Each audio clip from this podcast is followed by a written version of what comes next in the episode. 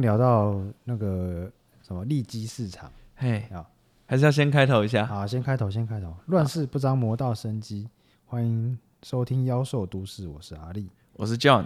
好，那我们刚刚聊到利基市场，来，这样跟我们分享一下什么是利基市场。好，这是在我网络上找到的资料。利基市场是指已有市场绝对优势的企业忽略的部分细分市场，并且在此市场尚未提供完善的供应服务。啊、阿丽要不要帮我们白话来解释一下？来，我来举一个例子哈， 所谓利基市场啊，就是比如说这个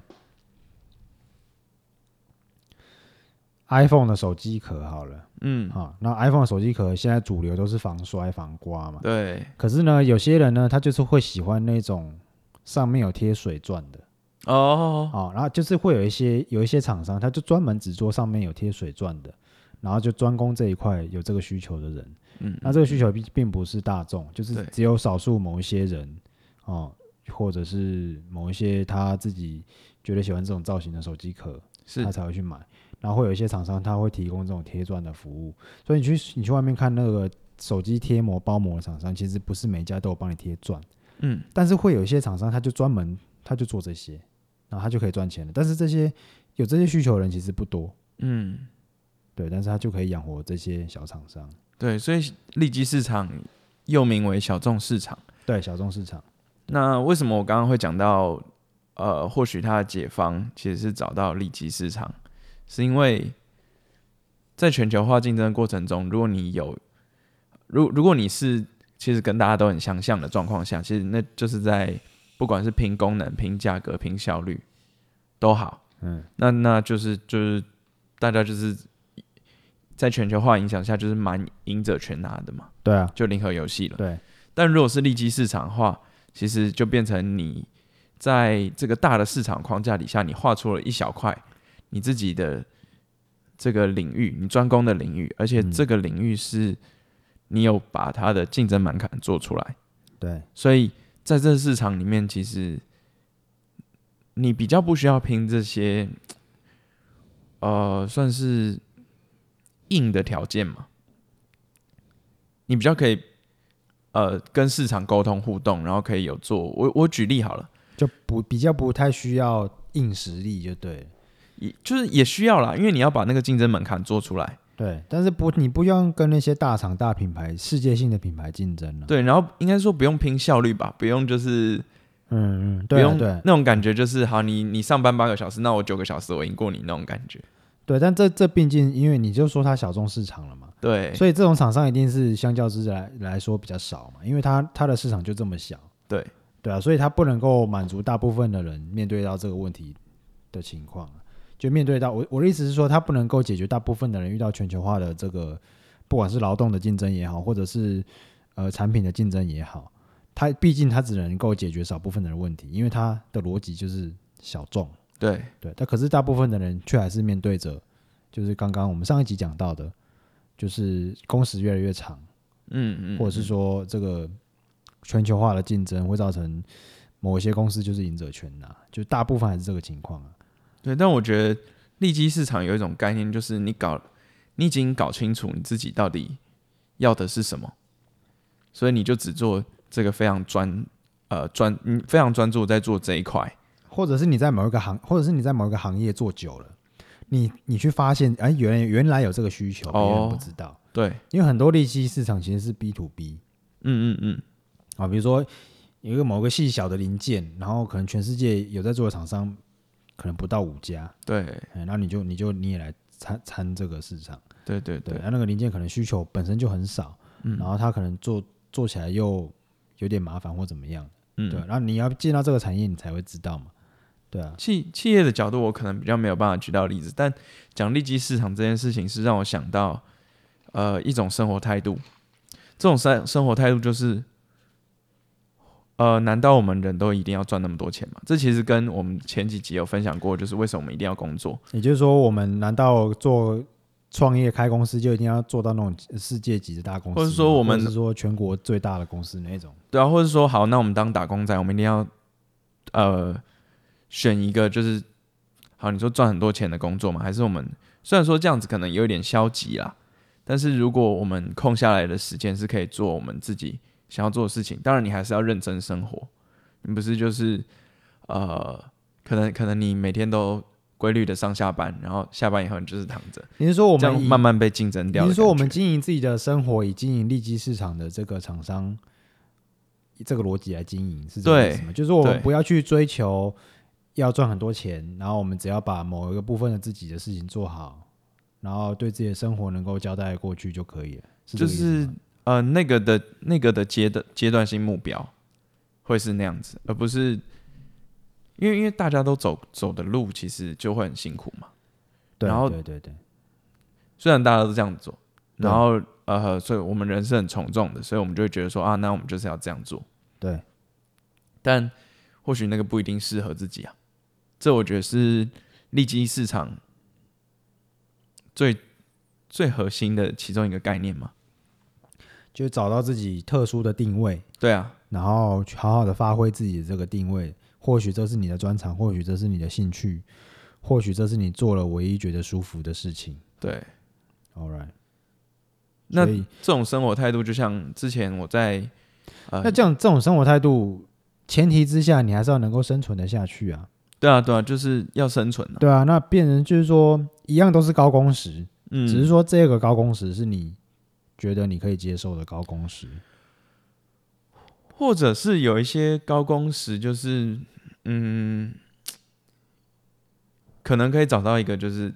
工时没有那么高，然后就是仅仅止温饱，对，那就是取舍了嘛。对啊就，自己要取舍了嘛。所以，呃，总体来说，这种高工时的现象要解决还是困难啊。你等于说，你只能自己去调整自己的心态、嗯，对啊，就是去面对这样的事情。其实我觉得这真的是无奈啦，其实真的是无奈，因为这个世界毕竟不是，毕竟是一个很残酷的世界啦，对所以也不是每件事情都能够尽如人意啊。嗯那当然嗯，John Jonathan 提供了这个策略也是很好，就是你自己去好好调整出自己的一个定位嘛，然后好好的去跟这个世界的一些我们看起来不合理，或是看起来是很不合人性的一些现象去做相处，对对，或者是说去去去适应这件事情，但没办法，因为这个事情就是就是不完整，就是不完美了，对啊对啊，对啊，人类虽然发展到现在，现在在台湾其实你要吃饱已经没问题了，可是其实要每个人都过上幸福的人生，其实还是很遥远的。对对啊啊，就像、哎像以前那个时候二战刚打完，就台湾真的很多人是真的每天都在饿肚子的、嗯，对啊，那个时候二战打刚就是战争刚结束的时候，其实资源都是很匮乏的。对对啊，所以饿肚子的状况很多啊。可是你看，经过这几十年来，其实台湾饿肚子的现象，饥荒已经没有了嘛，嗯，哦，啊，饿肚子的人也也很少了嘛，对啊，所以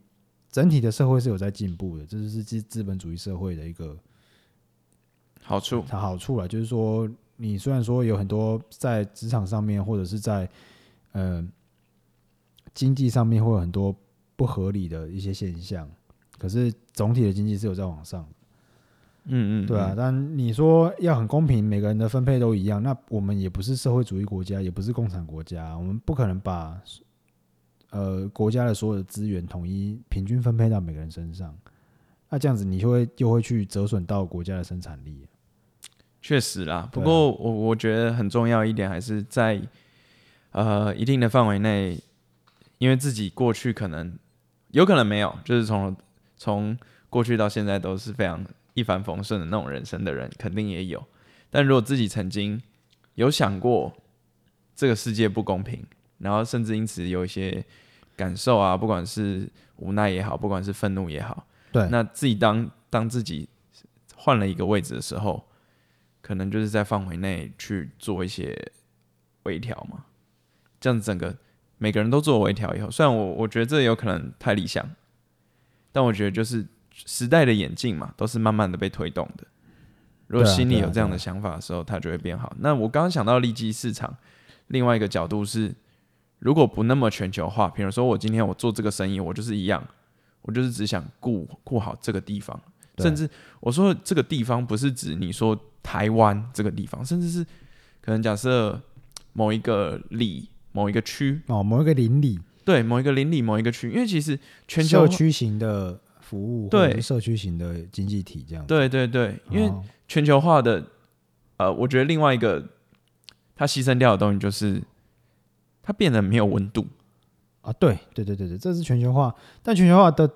没有温度是一回事啊，可是它换来的东西就是就很有效率啊很有效率，然后而且东西的价格可以变很低。 ，CP 站，对 啊，CP 值又高，然后价格又变很低，然后每个人都可以用到很厉害的产品。诶，这次跟我们之前提到的一集，就是关于我们那时候有讲说，是不是 CP 到底是不是一件好事？哎，我没有那集没有，后来没有录啦。哦，后来我们那没有那录集后来 就是因为讲的实在太烂，所以我们后来那集没有上，所以你各位听众你也不用回去翻了，就是没有没有这没有这一集。对，但那个概念其实就很像嘛，就是我的意思是说，C 反呃不一定是你去追求极致的 CP 值，而是你去找到一个其他的方式在沟通。CP 值不只是呃呃被价格被这些规格所限制住，而是它有一些更人文的啊，然后更情感面的，呃，那个这算什么隐我隐含条件吗？这个是差异化了，对就变成说你要另外再把你其他的价值彰显出来嘛。对啊对啊，那你说的这个社区型的服务，其实我觉得服务业可以做到这一点，嗯就比如说宠物店、嗯，宠物美容啊，什么什么宠物旅馆啊，但宠物旅馆要做到全球化也蛮困难的。是对啊，所以说只有这种服务业的东西，你才可以做社区型的服务。但你如果说你要开宠物店，你要卖饲料，那你马上就面临到全球化的竞争了，因为你所有大品牌就、哦，对，你懂吗？所以这是产业别的不同。对，我觉得是，我觉得是，但其实有一些服务业，其实我我进去以后，我觉得它还是以全很全，就像你看这些连锁店好了，举连锁店为例，其实他们的经营态度非常的全球化，哦，你说 Seven Eleven 或者是像屈臣氏这种连或锁是店连锁餐饮业啊，对啊，可是连我锁对，当然当然，服务业不接不是说服务业它就不能全球化，嗯可是说你要反全球化的一些社区型的服务，服务业是比较容易做得到的。哦对了对对啦不对？对那比如说你开一个什么吃的喝的，你可以自己发明菜单啊，你的食材可以什么从小农来啊，嗯啊，对不对？或者说有机小农来的东西，那你也可以开一间餐厅啊，那这个就不是全球化的东西啊，对，所以说我觉得服务业是比较能够做到反反全球化了。你如果说以 B to C 的东西来讲的话，对对对，B to 就是否消费给消费者的这个生意来说的话，服务业是可以啊，嗯对吧、但是就像你讲的嘛，你要做一些，你要你要把你的价值出生出来嘛，就是我跟其他的一般店家怎么不一样对啊？这就是你的差异化嘛，你的这个产品的差异化，你的服务的差异化，那就是变变成说你在这个社区建立一个口碑，那大家就会来。那你如果说要以人生来讲，人生态度来讲的话，其实好像你也可以这样做类比啦。对啊，哎，就是你不去跟这些大公司啊，或者是说这些主流竞争，对啊你只活出你自己的生命的道路。对啊，比如说我现在不是肌肉猛男嘛，嗯，我体脂率可能二十趴吧，对我在猜。嗯，那那我就是以这样的长相，然后这样的身材去思考我的定位，而不是哦，那我就要先运动，先减肥，然后那个时候我可能才准备好，然后好，那我中间都不要见人。哦，对，这个我觉得 Jonathan 他这个这一个观念，我觉得非常好，是吗？就是真的非常好。就是有时候有时候人会忧郁症是这样来的，就你一直觉得 you're not ready，你一直觉得你不够好嘛，对啊，对啊，你怎么样都不够好嘛，我还没准备好，对，然后你怎么样都是有人比你厉害嘛。你怎么样都是有人长得比你帅，身材比你好嘛，啊，这就很全球化， 对啊，这就是一个忧郁症就是这样来的，因为呃，其实我觉得你刚刚讲的这些东西隐含着一个隐含着一个逻辑在背后，不知道你有没有看到？搞清楚自己的市场嘛不。是不是不是不是搞清楚自己的市场，就是说，呃，你对自己是否定还是认可？嗯，这件事情是很重要的，就是你如果把它，呃，但这件情事情，类比很到内内在的一一个人的对于内在世界的话，就是你如果把这个全球化跟利基市场这个两个例子，然后拿来类比到个人的内在世界的话，其实它就是一个我要迎合大众的口味，还是要迎合我自己内心对我自己的认可？哦，对啊，对但啊，这种对啊对啊，这就是你背后的逻辑嘛。嗯，我我猜了，我看到是是这样啊，嘛，是啊，对对确实，对，那我如果说以我的内在世界来剖析这件事情，那就变成说，如果说我没有自己对我自己的认可，那我就只能够选择去迎合大众的口味嘛，因为我的价值就只能从这边来，我的我不能够自己满足我自己的内在价值，我不能够自己认定自己，所以我找不到我自己的利基市场，我能够满足我自己，或者是我自己能够认可自己的那个价值，那我就变成说我只能去让大众来认可我。那这个这个过程又是很挫折的，因为这个东西很竞争，非常的竞争。比如说你要在像杂志翻开了型男美女一样，然后你要开了什么样的车，你要在哪边工作，在哪边生活，然后你的生活方式是不是像呃大都市里面或者是欧美人士那样子？那你你要追求这个的话，其实那个阻力是会是非常大的，而且重点是，你当你追求到了的时候，或许你会发现那只是一场，那只是表面上的光鲜亮丽。嗯，对，它背后的呃，就是你要付出的呃努力，对你为了要不是维持那样的效率对，你要如果你要维持那样子的外在或者是那样的生活条件，你要付出的代价可能是你还没有发现的更重要的东西。对啊，而且而且这这种事情就是你一个人在搞嘛，你又不像开公司，你可以，你可以，你可以多聘几个人来把效率提起来。对，对，这我觉得没有错啦。你如果把这个经济上面的这个全球化、啊、或者是呃大企业跟小企业利基市场来那来那个类比到个人内在生活，其实就是这样，没有错了。但我有点担心阿丽，你刚刚讲的，你说要认可自己，对可能没有办法做到这些事情的人来说，会不会太伪、太太末端了？就是他没有办法从，因为因为没有办法认可自己，就直接导致了他的忧郁嘛。但是这个这个地方，呃，不是他的原因，所以他没有办法去去修正，马上就说好，那我今天要认可自己，就认可自己。嗯，那对我来讲是就是搞我说搞清楚市场是你要知道你要切出哪一块市场，你的竞争者到底是谁？就像阿丽你有讲嘛，假设你今天如果你是一个呃你说的台湾人，然后跟其他国家的人做类比，或是那个是在更早以前，你的竞争对手是你的同学或是那一期的人而已。对啊，其实我觉得一样啊，就是如果你自己把你自己的的竞争对手，你你自己要竞争的市场，你已经切好了以后，或许你第一个你压力不会那么大，然后第二个是，反正这过程中你还是会持续微调啊。那你的市场其实也是动态的啊、就像我们其实也可以看到一些例子是在利基市场，它做的不错以后，它在慢慢移嘛，整个企业的定位在慢慢移，它可能想要吃更大的。我觉得，我觉得对我来讲是这样子，会让你会让 even 像我好了，可能有时候我也会没有安全感或者怎么样，但是是重新思考自己到底跟谁竞争，哦我要的是什么，然后最后我有办法有力量继续前进。那当然这东西很动态嘛，肯定会调整啊。嗯，嗯嗯嗯，所以你觉得危险的点是什么？就是如果只是要说，如果只是要说你要对自己有自信的话，或许会是过于困难的一件事情，因为那很明显他们那个当下就做不到。哦，我说就是说要认可自己，当然这个不是一触可及嘛，嗯，对你这个要有个过程嘛，只是说你要有这个意识，你要意识到这一点，哦，对，对，你要意识到这一点，你要意识到说哦，要认可对我自己自我产生认定，然后不要太过于否定自己，然后要接纳自己，这个是一个应该要前进的方向。嗯嗯，那有些人没有这个心里面没有这个观念嘛，所以他就只能在那边一直在那边一直转。哦，赚不出来。当然，当然不能说我本来是一个没有自我价值，或者说我本来对我自己是一个自我否定的人，然后我、哦今今天突然说哦，我要对于自我，我要自自己要认可自己，我不要再否定自己了。我这个想法一出现的时候，我就做到了吗？当然不可能。这当然中间会有很多自我内在的探索，嗯，就好像，呃，就好像你刚刚举了一个，呃，利基市场的例子嘛，对，那你他他怎么找到这个利基市场呢？他不可能凭空想象出来嘛。对他一定是在某一个领域发展了一段时间，或者是说他自己本身是消费者嗯哦，他买了这些东西，他他觉得说，哎，这为什么这一块都没有人在做？嗯嗯，哦，像我一个学长，他在花莲开了一间店，他在卖什么？你知道吗？他在卖手工艺品的哦材料。嗯哈材料，嗯，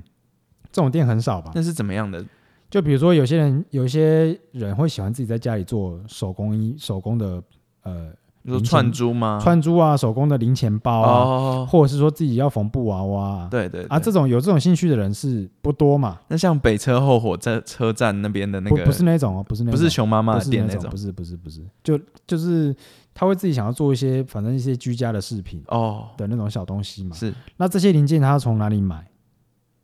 对不对？那是不是哎，是不是有在做这个这件事情的人，有对这件事有兴趣的人，对他才会去想说啊，我如果能够提供这些同号有这样的零件的来嗯源，或者是说材料的来源，那我是不是就能够服务这些人？对那这也是我喜欢的事情嘛。那一样嘛，我们对于我们自己内在的这个探索也是一样嘛。这是需要一个过程的，你要知道你自己喜欢什么，就是从你每一天的生活去寻找。嗯，或者说你你的工作里面去寻找，或者说你每天遇到的事情，你所处在的环境里面去寻找，说，哎，我原来我是一个怎么样的人，我应该要对我自己有怎么样的看法，多去体验，哦对，，多去体验。然后这个就是对于自我的认定嘛。那你你当你你自己对于自己的认定、自己的认识够深之后，你就会开始有，会那个安全感会慢慢慢慢慢慢长出来嘛。你就对说啊，我就是这样的人，那我就是可以怎么，我就是比较适合怎么样，比较不适合怎么样，你就不会再随波逐流。嗯嗯，那这嗯跟这个这个做生意跟可能跟自我内在的内在历程，可能可以这样子做类比啊。对啊，对，所以就当然啦、也不像你说的，当然你讲的对啊，他你不可能一触可及嘛。你你今天发现自己有这个缺点，你马上就可以改掉嘛？不不，但是不太可能嘛。但是你至少要这样的认定。是，对。不过还是要回到主题哦，我们的主题是我们的主题是工时越来越长，就是为什么 看一直离题。我们的主题是没有啦，也不算离题啦，因为工时越来越长，对，就这件事是情我们就全是球这化个概念嘛一直一直东推西推，然后推到对自己内在。对，就是为什么 我们现在那个生产力越来越提高，可是工时却越来越长。好啊，那个影片到最后结有结论讲什么，我有点忘了。没有啊，那个影推影片，他有解释这个现象，然后其实他最后也说，有些人其实他就是有点像是呃，我之前看过一本书，就是为什么我们不该工作里面写到的一样，就是他反而去，就是那种生活方式也蛮我刚刚分享的这种呃，搞清楚你自己到底要的是什么，然后嗯，够了就好的那种态度，就是他不要去参与这种呃高高竞争、高报酬的这种嗯游戏。这个是一种策略啦，对就告诉自己这样就够了。对对对对，像像我之前有在网络上看到一个日本人，他诶，他住台湾，然后啊，什么？我知道那个日本戴眼镜，对不对？对对国对际上对他说他日本的社会他无法，就是无法适应日本的那种高压的社会，所以他觉得台湾很舒服，我要搬来台湾住，对不对？等一下你是说那个家里很多很乱的那个耳机上吗？不是，不是吗？呃，我说是吗？那个那个耳机上家里有很多就是讲话有一点点大舌头那个哦，那我好像看到另外一个人，我看到一个年轻人，啊，然后他每天就是，呃，他会写，因为因为他的生活不太一样，所以他会写东西，嗯然后写东西他会出版，看看有没有人对要来要来看，嗯。然后另一另然后剩下的时间他就是去图书馆。其实嗯台湾图书馆真的很棒，然后台湾你要买书也是啊很方便，嗯对很方便，然后说真的也蛮便宜的啦。嗯，对对对，这部分一样就是 CP 嗯，赞全全球 化，全球没有，但是在出版业那些人可能就不这样想，就啊他们很酷，对，就是很很难赚这样子，对啊，所以有利有弊啦。嗯，嗯，但他们的那个生活态度就是，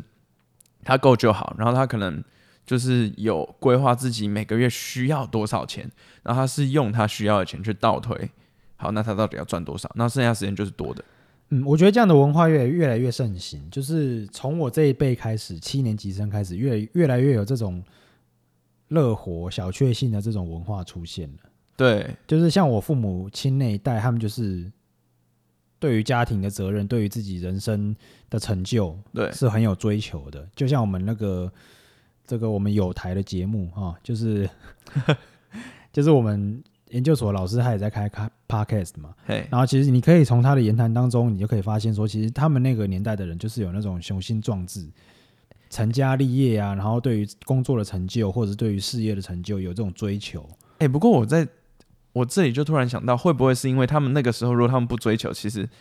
因为他们那个时候，呃，整个社会供给的效率还没有那么好，嗯，所以供供给的效率，供对应对的对效率呢，供应的效率没有那么好，对是比如说他们没有办法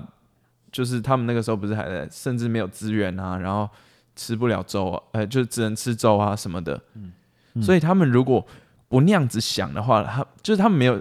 呃，或许他们没有小确幸的权利。对他们没有小确幸的权利，然后他们也只能这样子想，不然他们就会被社会淘汰掉。对，有可能对，他们。但是我们现在我们这一辈的人，就是我们可以有这个条件可以去小确幸，因为我们饿不死。就是就是我们就像日本很多那种什么，现在不是有很多那种什么呃蜗居的那什么族，就是卡克，对简对居族草食男、简嗯嗯居族，嗯对不对？因为他们饿不死，对他们我只觉得要宅在家里上网打电动，然后每日的最低的生存需求其实是够他们用的。嗯，所以就这种文化就是渐渐这样子产生嘛。像我们这一辈，我们七年级生或八年级生，其实也有很多这种现象，就是有些人就找个工作，我觉得能够让我三餐都可以有饭吃、有东西吃，然后每个月可以去看个小看个电影，或者是打打电动，买个游戏打打电动，这样就够了。嗯其实这种现象越来越多。对啊，可对你说的没有错，可能是我们父母那一辈，他们没有这种条件，他们只能往前冲。对，所以就真的被他们冲出一片天地来。嗯，对，但是我们这一辈可能就是有有雨伞的孩子，不需要往前冲，不需 不需要尽全力奔跑。对的，这个这个道理，我觉得有有可能是你说的那样。那但是也有另外一个原因，就是因为我们现在因为成功的几率太渺茫了，因为都被所有的资源都已经分配好了嘛。嗯，就是他们那个时候是战后婴儿潮嘛，嗯嗯，然后战后婴儿潮，他们那时候百废待举，真的，对，然后各行各业都正在往上蓬勃发展。嗯，就像我们那个时候研究所请来很多老师，说他们那时候刚学长啦，就是我们的老学长，说他那时候刚毕业的时候是台湾的电脑工业正在发展的时候，嗯，所以那时候他们出来找工作，只要是我们学校毕业了，几乎就进电子业，然后一下子一短时间就能就能可以升到很高的职位嘛。嗯，嗯那现在现在进电子业，就讲难听一点，就只是替代率很高的一个一个一个劳工而已嘛，嗯，对不对？你每一年都有新的毕业生来，然后各行各业就是的人的职缺就是那一些，嗯，对啊。然后我们能够像他们那样子开创一片天地的机会，我们现在能看到的机会，确实跟他们那时候可以看到可以看到的机会，其实真的是不一样。而且他们那个时候的最低薪资跟现在最低薪资其实差没有多少嘛。嗯，然后那个时候的物价跟现在物价差别是多少，所以当然会会有那种想要摆烂的心态嘛。就好像你玩一个游戏，但或许我们现在卤肉饭比较好吃啦。 我觉得那个时候的比较好吃吧。那个时候的老师傅古早味的很多，现在要吃一个古早味，他妈在台北要吃一个什么古早味卤胡须肉饭，章啦，胡须章，看他妈的也不是贵就是要排队，对不对？哦，超贵，对啊，哦，我觉得他们那个年代有他们那个年代的历史的背机景，机会对啊，对的啊，机会了。然、后我们这个年代就就是这样啊，对不 对？就是这样啊，就是你看这种就老、这样啊老老掉牙的这种房价就不要就不要谈了，就是物价跟薪水成长的速度，嗯，对啊。那当然，就好像我刚刚讲，一玩游戏嘛，比如说你一你一开场就被僵尸咬两口，然后红血了，然后身上只剩下三发子弹，致敬吧， 你就自尽啊，重来啊，对不对？哎，你又你又不能自尽又重来的时候怎么办？找一间厕所关起来躲起来嘛。真的是这样， 真的是这样。可啊是假设说那个时候是你玩一个游戏，你一开始出来，你子你可能子弹就二十发，然后你血是满血，然后身上又有又有又有装甲，然后路上的怪又很好打，你当然可以玩比较久的时间啦，你可以把这个游戏破关啦。那可是如果说你像我们现在就是像我讲的，我们现在的年轻人就是一出场就是红血。 一出场就红血，然后子弹剩下三发，干，然后怪又超强，没有，所以我们才在这啊，我们要帮大家补血，对，我们要帮他补血， 不补小补一下，麻不不没有补血，至少上个麻药这样子，对啊，对啊，大 家麻醉一下，能够对啊来这边稍微听我们的节目，稍微这个舒缓一下每每天这个遇到了这些很不开心的事情。嗯嗯，所以我觉得，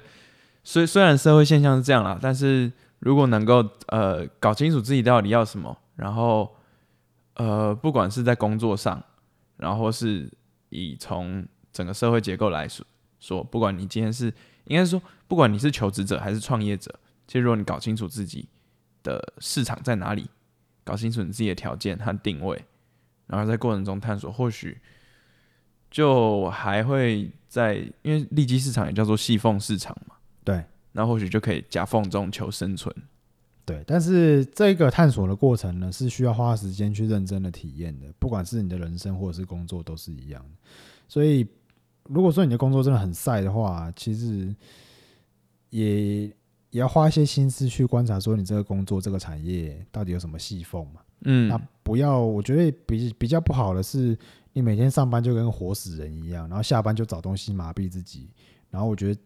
我觉得这种这种生活态度，我觉得会比较会对自己比较不利啦。对，对啊，所以所以就是说，跟各各位听众也跟我自己就是互相勉励，就是不管今天遇到了工作的环境再怎么差，老板再怎么再怎么机车，薪水再怎么少，其实我们都还是要去好好好的观察这个世界有什么机会，然后好好的透过这个过程去了解自己有什么缺点，有什么优点，有什么特特色，有什么专长。对。对，这样才不会浪，真的是浪费人生了。那也很推荐是，一定每天都还是要有一些产出，对对对，就是不管你是跟别人说话也好，不管你是创作也好，因为只有你自己有做过一些事情以后，你自己才会有一些微小的成就感。那那样微小成就感会支持你继续前行。对那其中一个方式就是欢迎各位听众上来跟我们互动，对，我们绝觉对得。会很认真的回应你。对，那目前就是都没有人上来啊， 所以我们有点挫折。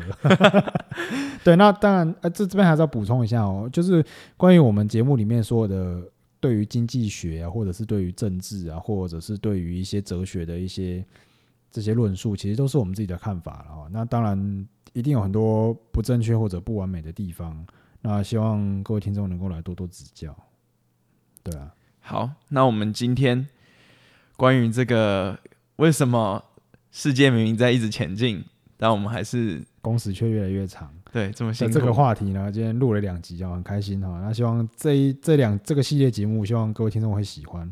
那《妖兽都市》就欢迎大家下次再来收听，我是阿力，我是 John，拜拜。拜拜。